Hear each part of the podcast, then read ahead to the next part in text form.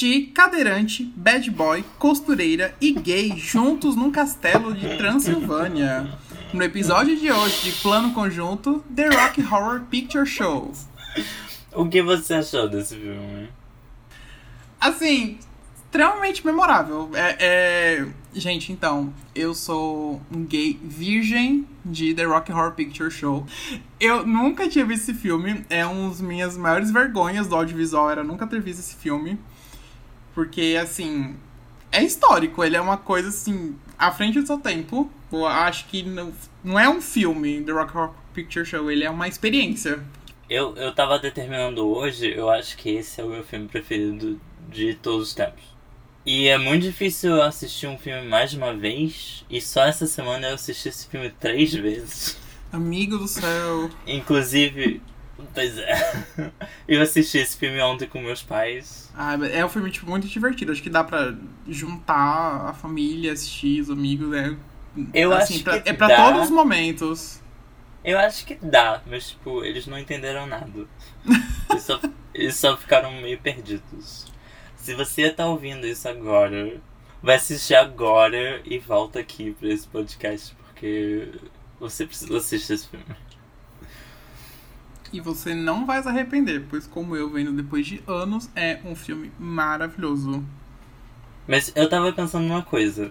Ah, Esse filme foi um, um marco na minha adolescência, eu vi com tipo uns 15, 16 anos, que ele abriu tipo meus olhos pra um mundo gay, campy, trashy, meio esquisito assim, que juntou com tipo a mesma era do início da Lady Gaga e que depois se misturou com um pouco com Drag Race. E eu tava pensando tipo, eu não sei se a, mensagem ainda se perpetua pra você, por exemplo, que tipo já é assumido e eu não sei se o impacto é o mesmo, sabe? Eu acho que não. Tipo, eu acho que seu impacto foi muito maior. Você viu do momento. Como você falou, colidiu um monte de coisa na sua vida. E foi aquela coisa que você viu um, aquela ponta de liberdade, né? De você ser, ser você, de você aflorar a sua personalidade e tudo mais. Tipo, eu vendo o filme essa semana, bater, tipo, um olhar mais, tipo assim, caralho, como é que eles fizeram isso ali naquela época? Tipo, imagina o quão bom foi alguém chegar em 75, sabe, tendo talvez aquela mentalidade e chegar no cinema e ver tudo aquilo.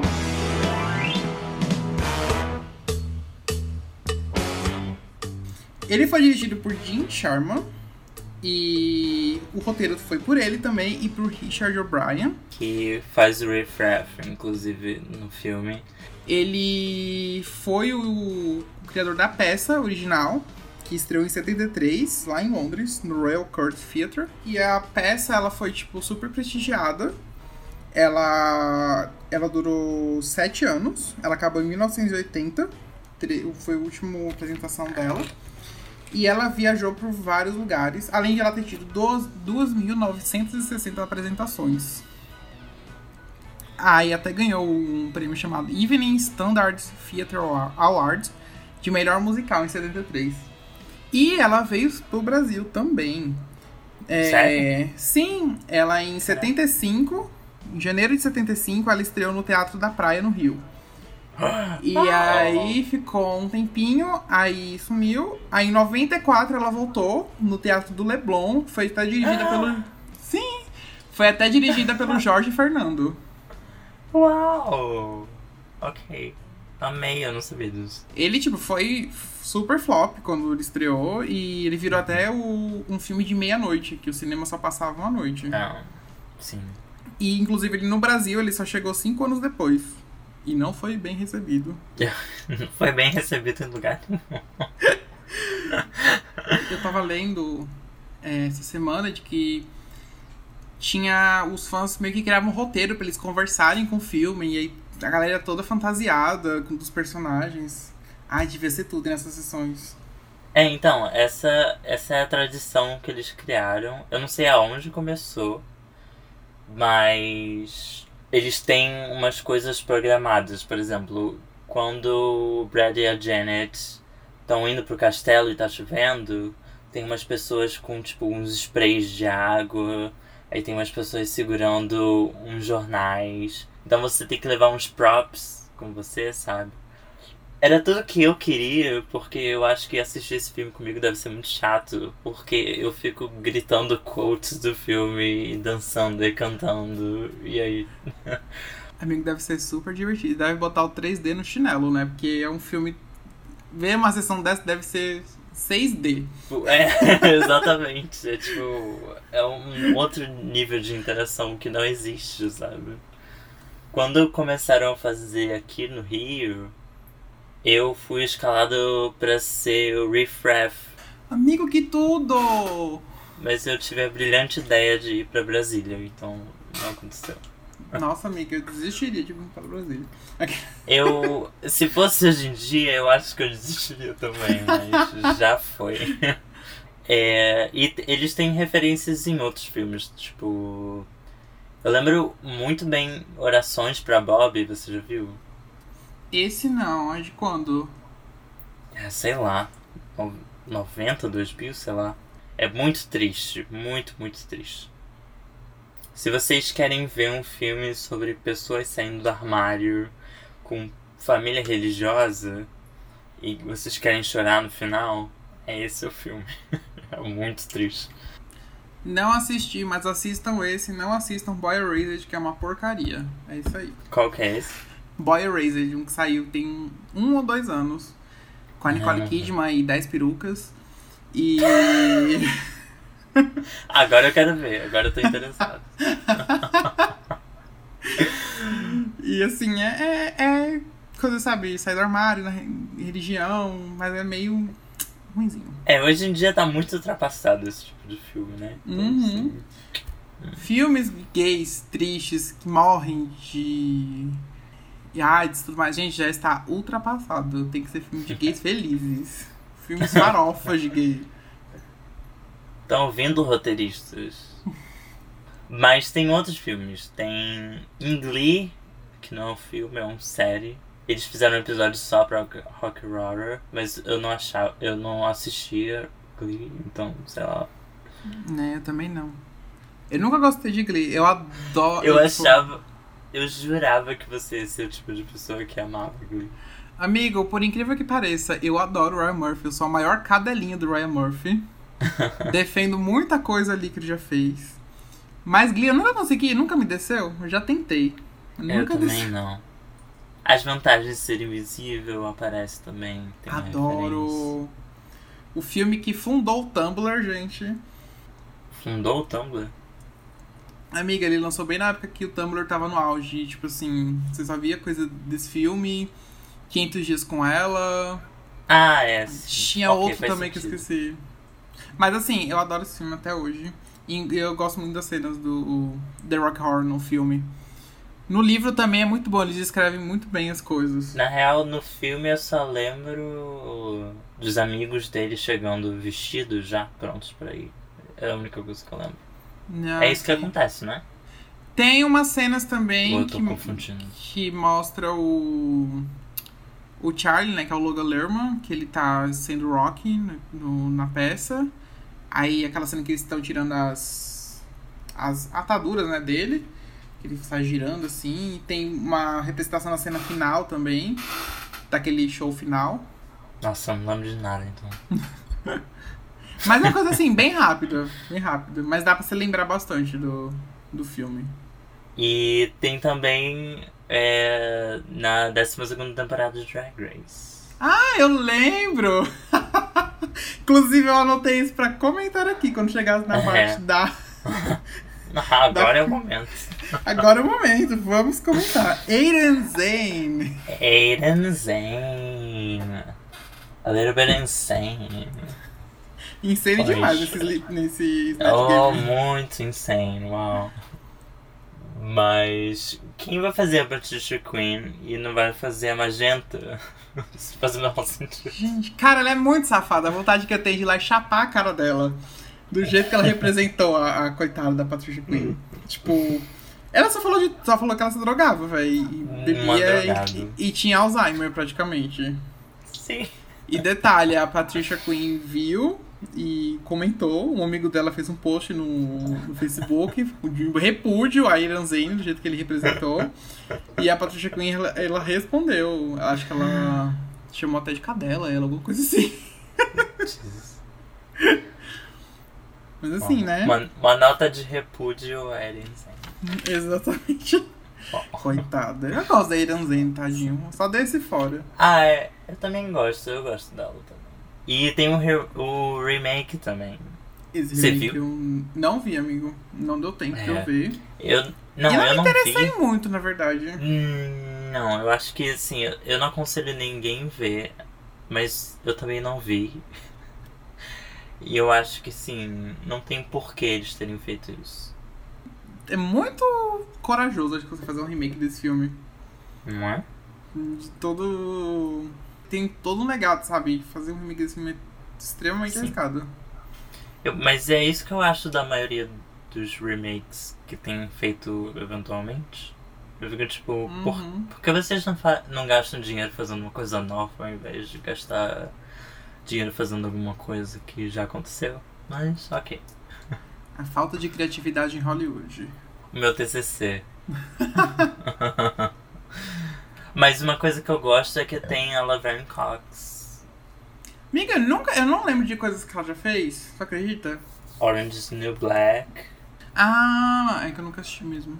Ah, eu acho que ela, foi aí que ela surgiu e eu não consigo lembrar outra coisa que ela fez. Mas enfim, vamos pro filme.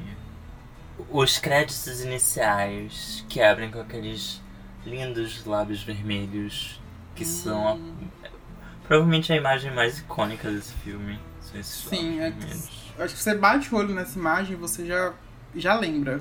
E a música fala de referências de outros filmes B, tipo King Kong, O Homem Invisível, O Dia em que a Terra Parou e outros filmes que eu nunca vi. é verdade. Mas são extremamente famosos, então, tipo assim, é difícil você Sim. não, não associar. De nome, pelo menos, você sabe. Sim, total. E os lábios da pessoa que estão falando é da Patricia Quinn, que é, faz a Magenta. Mas quem tá cantando é o Richard O'Brien, que é quem faz o Riff Raff. Sim, sim, é ele. E ele canta muito bem, porque eu adoro essa música. Tipo, eu Muito vendo, eu já me conquistou dali o filme, daque- daquele Sim. início. Science Fiction. Eu esqueci o resto. Double Feature. É isso, é Double Feature. Eu sou péssimo em lembrar de, de frase de filme, sabe? Tem gente que lembra de cor umas frases assim, eu nunca sei, nem letra de música, assim, às vezes. Ai. E no teatro, essa música era feita por uma usherette. Que não existe tradução em português, literal. Mas é tipo uma lanterninha que vende pipoca e doces e coisas no cinema. Gente, É, eu acho que no remake, inclusive, é assim, pelo que eu vi. E o nome dessa lanterninha era Trixie, que foi que deu origem ao nome da Trixie Mattel. sério? Ai, achei super Sério. chique. Eu tava assistindo uma review com ela na cidade dela, que eu esqueci qual é. Ela participava do cast de uma produção local de Rock Horror Picture Show. Ela fez várias pessoas, mas ela começou com a Trixie. E aí ela adaptou o nome da drag dela. Uau, Trixie Mattel tendo referências. Brincadeira, gente, eu gosto dela. depois do documentário. É, depois do documentário dela, eu fiquei muito tocada pela trajetória de vida. Então eu Sim, o apoio documentário dela é ótimo. Trixie Mattel hoje em dia. E aí a gente conhece o Brad, que é quem? O Brad é nada mais, nada menos que Barry Bostwick. Ele. É. Um trabalho muito marcante da vida dele, incrível, maravilhoso. Foi em Hannah Montana, o filme, em 2000 2009. Masterpiece do audiovisual. Quem não gosta, lamento, pare agora o podcast. Brincadeira. E ele está cotado para fazer um American Pie versão garotas agora em 2020. Não sei se vai sair com essa pandemia. Pois é. A Janet é nada mais, nada menos que o ícone, gay icon. Susan Sarandon. ela é estrela. Ah, Tá vendo? Eu sou Cadê Ryan Murphy. Ela é estrela de Field, uma série que conta sobre a briga de Joan Crawford e Bette Davis. Essa ia ser a E- última coisa que eu ia lembrar que ela. E ela é icônica também em Bruxas de Eastwick, que é um filme que ela faz com a Cher, inclusive. Eu vou chegar nesse assunto. Semana que vem eu chego nesse assunto. Hum. E aí o Brad pede a Janet em casamento. Oh, Brad. Oh, Brad! Janet. Eu não sei se você repara... Não tem como você reparar da primeira vez que você vê, mas praticamente o elenco todo do filme tá nessa primeira cena. Eu percebi hoje, eu tava vendo umas. Eu tava vendo umas fotos assim, eu percebi, gente, então. É muito tá bom. ali, tá ali. Ah, eu achei assim, maravilhoso. Tipo, as pessoas que falam Janet e Oh Brad é o Riff Raff, a Magenta e a Columbia, e o padre é o Frankenfurter. Muito bom. Gente, eu jamais ia saber que o padre era o Frankenfurter. Gente. Ah, mas, tipo assim, eu adoro essa cena, tipo assim, que mostra totalmente o contraste do que vai ser o filme. Uhum. Tipo, ele é, ele é totalmente um- um- uma publicidade do, do, de 75, sabe? Do- das tradições e tudo mais. Aquele casamento, aquelas roupas, mulheres com aquelas roupas cores pastéis, seguindo a Sim. tradição. Uhum. E, tipo, no carro, aquela frase que tem no carro, você já percebeu ela, né? No carro, acho que não. Aham. Tipo, o carro tá escrito assim, tá escrito lá pros noivos. Espere até a noite. Ela teve o que é dela, agora ele vai ter o que é dele. É, Tipo, uma coisa totalmente. Naquela época, as mulheres, o que elas querem mesmo é o casamento e o que os homens querem é a noite de núpcias, querem transar. Eu fiquei tipo assim, gente do céu. Eles estão se casando no cemitério, basicamente. Eu... Sim! Uma coisa louca. É, tipo, tem um cemitério, aí na hora eles- na hora que eles estão cantando a música tem um caixão ali atrás, aquela representatividade, tipo assim, um casamento, a morte, aquelas piadas de hétero. tipo, nos anos 2000 vendia aquelas camisetas estampadas, tipo, Game Over, era um bonequinho, Nossa. duas pessoas casando. assim, ah. Nossa, sim. É, eu só acho que, tipo assim, ó, ela é uma cena, tipo assim, muito essencial pro, pro narrativas que você vê muito a pressão, porque às vezes parece assim que eles não tão afim naquele momento de casar, sabe? Mas a pressão do buquê na mão da, da Janet, aquela coisa de ter que pedir ela em casamento, sabe? Parece que é uma pressão. E, tipo assim, eu acho ela perfeita, assim, pra, pra dar o tom que vai ser o resto do filme. A gente vai pro criminologista, que ele é meio que o narrador do filme também. É, tanto é que quando eu vi o nome criminologista na internet, no IMDB no caso, eu fiquei tipo assim, gente, criminologista quem era? Eu lembrei que ela era ele, porque eu chamava ele de narrador. Mas ele é uma muito uma, uma pausa muito boa pra tudo que tá acontecendo durante o filme, sabe? E tipo assim, ele não é uma coisa assim séria, ele, ele tem um humor ali, tipo, ele é uma pessoa Ele séria, ele, é, participa do filme. é- ele é divertidamente sério. É, sim, ele é sim, assim. sim. O jeito que ele investiga as coisas, que ele também, ele, tem uma hora que ele canta lá um pouco das músicas também. E ele leva a gente nessa jornada numa noite em que o Brad e a Janet estavam andando de carro na chuva e o pneu deles estourou. Meu Deus, é, assim que eu falei estourou, a minha barriga fez. É a sonoplastia dos trovões que tava, tava na noite. E aí eles foram pedir pra fazer um telefonema num castelo que eles viram na estrada. E que é meio que tipo um castelo Ratimbun, só que pra adultos. Total. Eu acho que é bem isso. Se, se pá, o Castelo Ratimbun teve referências de Rock Horror também. Pode ser, não duvido. Hum, Também não. Então Brad e a Janet chegam no castelo e o Riff Raff abre a porta pra eles. Com aquele lindo cabelo loiro, mas o topo careca. Sedoso. Sedoso demais.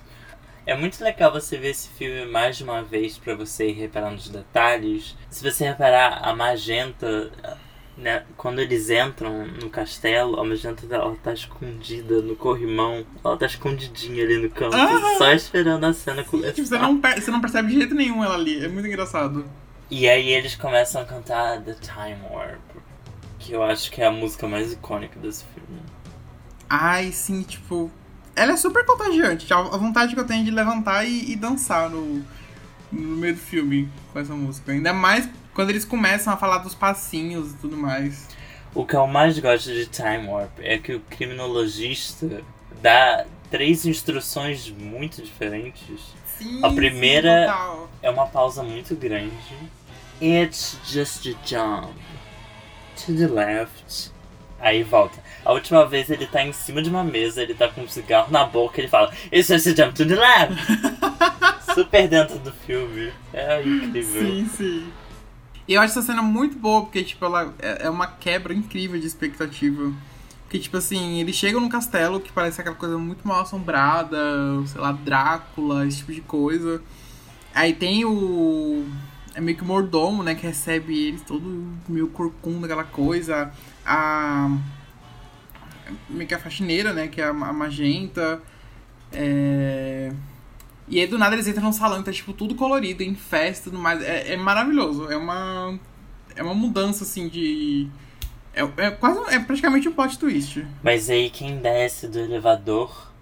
Dr. Frank and Fata. Ai, que maravilhoso essa cena. Aquele salto Essa batendo é assim. perfeita. Ai, tudo. Ah, Eu acho, eu acho, eu acho que é, Time Warp e é, Sweet Transvestite é, tipo assim, a melhor sequência do filme, assim, as duas juntas. São. uhum. Eu acho que é o ápice, assim, do filme todo. É um mistério, sabe? E até, tipo, pra mim que, tipo, fui ver esses dias, já esperava, já, já tinha visto que- como era o Tim, o Tim Curry, como, como ele, mas, tipo, ainda fica, tipo, super animado pra ver aquilo. Ele vai com aquela capa, chega no palco, ele vai tirar e tudo.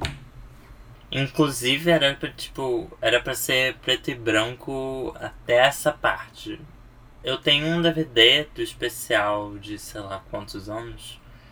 E ele te dá a opção de você escolher se você quer que o início seja preto e branco ou não. E eu não gosto disso. Eu não gosto desse, dessa ideia de preto e branco. Por que, amigo? Isso não é mágico de Oz. Eu acho que eles estão exagerando. Diretor de arte. é longe de mim. Se tem uma coisa que eu não sou, é diretor de arte. Porque eu sou péssimo com cor. Eu vejo assim, até o. Até eles chegarem no castelo, eu não vejo muito problema. Tipo, de ser preto e branco no começo. Agora, tipo assim, se fosse a parte da cena que o Frank aparece, seria uma coisa meio assim, que só o Frank dá a cor ali do negócio, sabe? Dá o. O ar ali, tipo. a- Por exemplo, a cena de Time Warp ser preto e branco, gente, ia ficar horrível. E eh, eu gosto muito também que o Frankenfurter demora muito pra aparecer. Não demora muito, mas tipo, ele é o Uhum. protagonista, sabe? Sim, sim. Eu acho isso divertido. É, você acha, que- você acha que vai ser muito a Janet, o Brad, mas no final é, é muito ele. E aí eles revelam a nova criação do Frank, que é o Rocky. Esse é, eu acho que é o ápice da objetificação masculina.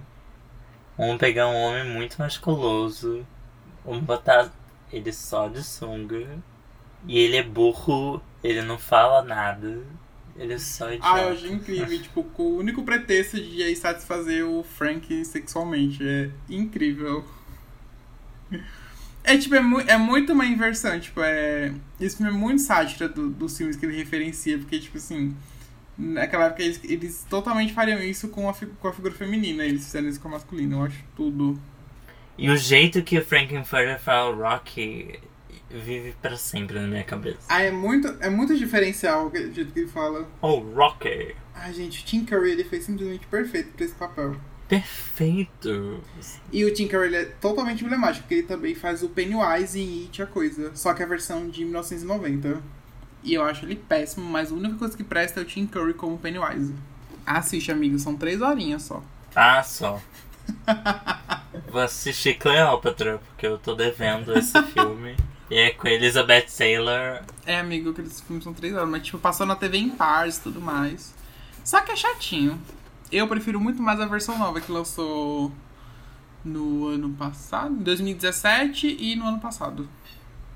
E aí o Frank engana o Brad fingindo ser a Janet. o que é a melhor coisa do mundo, porque O Brad, o Brad vira gay assim em dois segundos.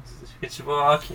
Ele se, ele se entrega naquela cena. Eu acho que essa, de todas as cenas de- dessa sequência, assim, é a que eu acho mais libertadora. Que ele, tipo, assim, se entrega totalmente ali. Do you want her to see like, like this? Aham. E aí ele vira o, o Brad de quatro. é muito bom. Frankenfurter totalmente dominante. Oh, Demais. Eu adoro que até a metade desse filme ainda tem personagens aparecendo. Sim! Eles não param de aparecer, eles surgem do nada. Não. e aí chegou o Dr. Scott. Ele entra por uma parede porque esqueceram de construir uma porta pra ele aparecer. Ô produção, ô arte, caralho. Ah, acessibilidade pros cadeirantes do filme. E aí, eu- uma das minhas cenas preferidas é essa, porque eles ficam Janet, Dr. Scott, Brad, Rocky. Eu tenho certeza que Shrek 2 Amigo, eu referenciou ia comentar essa essa cena. cena agora. Eu tenho certeza que eles referenciaram essa cena. Certeza. Eu vi essa cena do, do, em Rock, eu só lembrei de Shrek 2, aquela cena. Burro! E aí é revelado que eles estão comendo o quê? A carne do Eddie. Eles estão literalmente comendo o Eddie. E eu tava lendo que os atores eles não sabiam que ia ter o corpo dele lá embaixo Sério? da mesa. Sério, foi tipo totalmente surpresa pra eles. Eles não sabiam, aí na hora que puxaram, eles viram, aí tipo foi autêntica a reação deles. Em relação ao resto do filme, aquele corpo tava muito mal feito. Gosto. Sim, sim, isso. Tava muito mal feito. É a única coisa que eu não gosto. Deve ter sido só o susto, assim, de, de ver aquilo. Porque, assim, esteticamente tava horroroso. Horrível. Ah, eu falei da, eu falei da piscina que a Susan Sarandon, depois dessa parte, ela pegou gripe. Ela pegou uma pneumonia, não foi uma gripe qualquer. Foi pneumonia? Sim. Gente, eu li que tinha sido só uma gripe, uma gripezinha. O Bolsonaro falando da, da, da Covid. E ela se recusou a, a parar de trabalhar. Professional. E aí, o Riff Raff ameaça fazer o Frank de escravo e ir embora pra Transilvânia. E os cabelos deles. O cabelo do Riff Raff, que é- parece uma banana. Exatamente uma banana. Ah, e o da Magenta também depois fica maravilhoso. Da Magenta é incrível, que é tipo Senhora Frankenstein. Sim, É total. perfeito. Lindíssimo. Eu gostaria que eles fizessem um filme antes de Rock Horror pra tipo realmente explicar. Porque o roteiro desse filme, ele peca em muitas partes. Tipo, o Dr. Scott, ele meio que tapa muitos buracos. Ele é, ele é a pessoa que juntou o Brad e a Janet, porque ele é professor deles. Ele investiga alienígenas e é por isso que ele conhece o Frankenfurter. E ele é tio do Eddie, então, tipo, ele tem relação com basicamente todos os personagens do filme, sabe? É bem curioso essa relação do Dr. Scott mesmo com, com todos os personagens. E mesmo assim, isso não faz muita diferença quando você assiste o filme, porque ele é tão perfeito que os defeitos do roteiro não fazem você se questionar sobre o que está acontecendo exatamente. Ou enxergar Né? os erros, sabe? Sim. Sim, ele te, pega, ele te pega muito visualmente o filme e você. É o que você falou, você esquece totalmente da. da do pretexto da história, do. qualquer furo que tenha, qualquer defeito que tenha ali, você esquece. Porque você tá achando, tipo, tudo muito lindo, tipo, tudo muito divertido. Eu acho que meio que acaba e você não entende direito o que aconteceu, mas você gostou. Sim. Eu acho que foi meio que essa impressão que eu tive, pelo menos das duas primeiras vezes que eu assisti. É, a prim- é da primeira vez que eu vi. Eu só vi uma vez, na verdade, né? que eu, eu terminei, eu fiquei, eu, eu fiquei, tipo, meio assim, meio ainda extasiado com o filme. E pensando, gente, o que, que aconteceu? Sabe? Que, aí depois eu fui refletindo. Aí eu li mais sobre o filme. Aí eu tive uma, uma noção maior. Tipo assim, não é que ele não é, não é entendível, né? Ele. É, é mais a sua reflexão que fica depois dele, depois que ele termina. O que, que você acha do final? Com o Frankenfurter morrendo. Porque eu nunca me importei muito com isso. Eu acho ótimo. Eu fico muito triste com ele morrendo, que eu gosto muito dele. Então, tipo assim, a primeira vez que eu vejo é um choque, assim, porque eu, nem, eu não esperava que ele ia morrer. E eu fiquei, assim, em choque. Quando ele morreu, e tipo, morreu talvez muito fácil. Aham. E eu vejo talvez que é uma interpretação que eu tenho. Não sei se é bem isso. Fãs de, fãs de rock horror me, me desculpem se eu estiver uma interpretação errada. Mas eu tenho uma visão de que, tipo assim, o conservadorismo matou o Frank. eu acho que chegou num ponto ali que a. Que as ações dele, tipo, até as ações dele, tipo, tão liberais, tão grandiosas, tiveram limitações, sabe? Sim. E É. aí ele acabou morrendo. É muito também. Eu, eu vejo também muito como uma, uma fantasia também do Brad e da Janet. Tudo isso, porque é muito perceptível ah, o momento que eles entram no castelo pro momento que eles saem naquela cena. Do. do no show final já. Você vê que se, inver- se inverte muitas coisas. Tipo, é, você vê que a Janet tá uma pessoa muito mais forte ela tá uma pessoa, tipo, muito mais ousada, muito mais liberal, tipo, mudou totalmente. E o Brad, ele tá totalmente desesperado, totalmente inseguro. Ele, tipo assim, tem aquela visão naquela época dos homens, tipo, serem bem mais sexuais e quererem tanto sexo, tanto essa, é, essa ousadia. E no final ele termina, tipo, totalmente recluso disso. E, tipo, ele tá assustado com tudo que ele viu, com tudo que ele viveu. Eu tava. Eu li uma análise que eu achei incrível. Mas eu preciso começar de um ponto primeiro. Esse filme é de 75 e já existia uma apresentação musical teatral antes. E ela foi toda baseada naquele momento de glam rock. Inclusive, o maquiador do Bowie foi a pessoa que foi o maquiador do, do filme. Ai, não sabia não, que legal. Ele ajudou a criar os looks mais icônicos do filme. Isso faz muito sentido pela trilha sonora também. Mas o que eu gostei dessa análise é que o glam rock ele não durou muito tempo. Ele se esgotou. Eu acho que tem muita relação com o Frankenfurter. Principalmente nos anos 70, que tinha uma relação com as drogas muito forte. O estilo de vida em geral, sabe?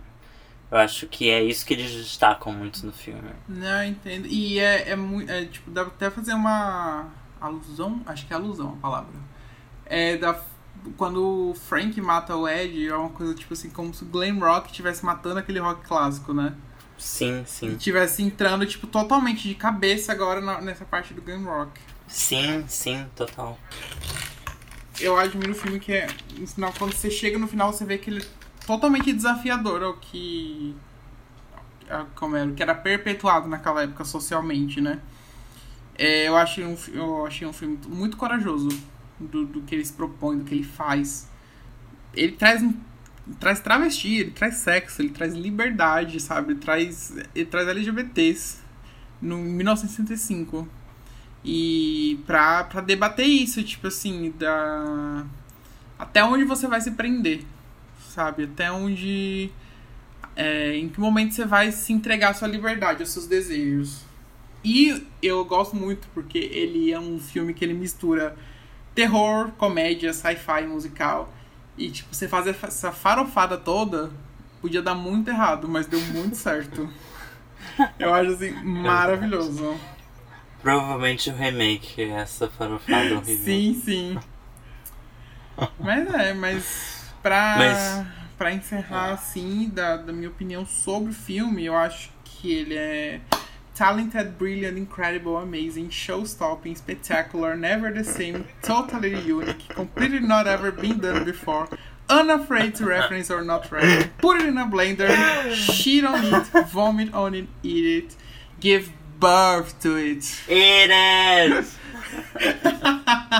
Mas tem também a continuação, que é Shock Treatment. Ah, eu vi, inclusive, que é onde o Jim, o Jim Sherman e o Richard O'Brien, eles voltam com a parceria deles e alguns atores do filme também voltam, né? Tem alguns personagens que continuam no filme, mas serve como uma continuação, entre aspas. Uhum. O Brad e a Janet ainda estão, mas não são os mesmos atores. É, eu vi sobre isso. E basicamente o resto do elenco são os mesmos atores, mas com outros nomes. Então é meio confuso. Ai, gente, que bagunça. Mas assim, o que eu tava vendo assim por cima ainda parece ser bom. Que ainda tem os dois, né? Tipo, comandando direção e roteiro, né? É, mas é, é bom, mas é ok. Eu acho que vale a pena ver. E você quer revelar o filme da próxima semana? Hum, o que será que vem aí? Então, semana que vem estaremos trazendo aqui Winifred, Sarah e Mary no filme Abracadabra, o maior clássico da Disney. Opiniões contrárias não são bem-vindas. e é o filme de 1993, maravilhoso, incrível. E para entrar no clima, como já estamos entrando com o Rock Horror Picture Show, do Halloween. Hocus Pocus, bitch. E é isso, gente. Até a próxima semana. Assistam Abracadabra. E sigam o nosso podcast no Spotify, Apple Podcast e Deezer. Compartilhem e até a próxima semana. Tchau.